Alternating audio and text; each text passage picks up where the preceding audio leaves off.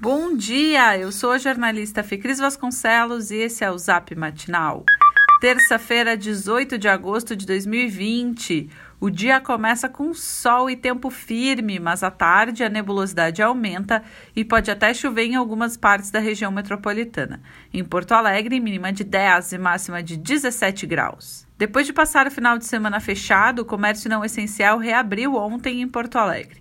O movimento foi intenso, especialmente no centro histórico e na Avenida Assis Brasil. De acordo com reportagem do Correio do Povo, os protocolos de higienização exigidos, como oferta de álcool gel e uso de máscara por funcionários e clientes, foram seguidos. Lembrando que o comércio pode abrir de segunda a quinta-feira, das 10 da manhã às 5 da tarde.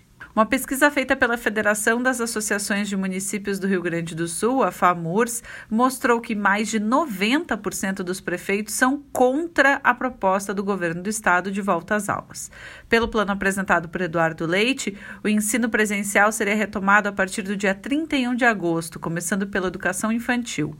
O principal motivo para a rejeição seria o alto risco de contaminação por Covid-19 entre professores, funcionários e alunos. Em uma live na tarde de ontem, o governador afirmou que a volta às aulas é uma possibilidade para aqueles pais que não têm onde deixar os filhos e não uma obrigação para todos. A emergência pediátrica do Hospital de Clínicas reabre hoje a partir das 8 horas da manhã. O espaço foi ampliado e está seis vezes maior. Apesar de seguir com nove vagas, agora haverá ala exclusiva com fluxo separado para casos de Covid-19 e suspeitos. O acesso de carros à ala passa a ser feito pelo portão 3, de frente para a rua Ramiro Barcelos. Para aqueles que vão a pé, devem entrar pelos portões 2 e 4, de frente para Protásio Alves. Uma medida liminar proíbe a sede cortar a luz dos consumidores inadimplentes. Essa decisão se deu por conta da crise causada pela pandemia do novo coronavírus. No entanto, é preciso ter cuidado. A medida garante o fornecimento de energia elétrica, mas não isenta o consumidor de juros, multas e encargos sobre os atrasos.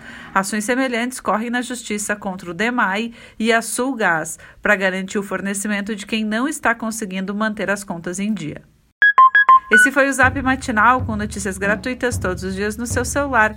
Se você quiser sugerir alguém para também receber esses boletins, o link está nesse texto que você recebeu.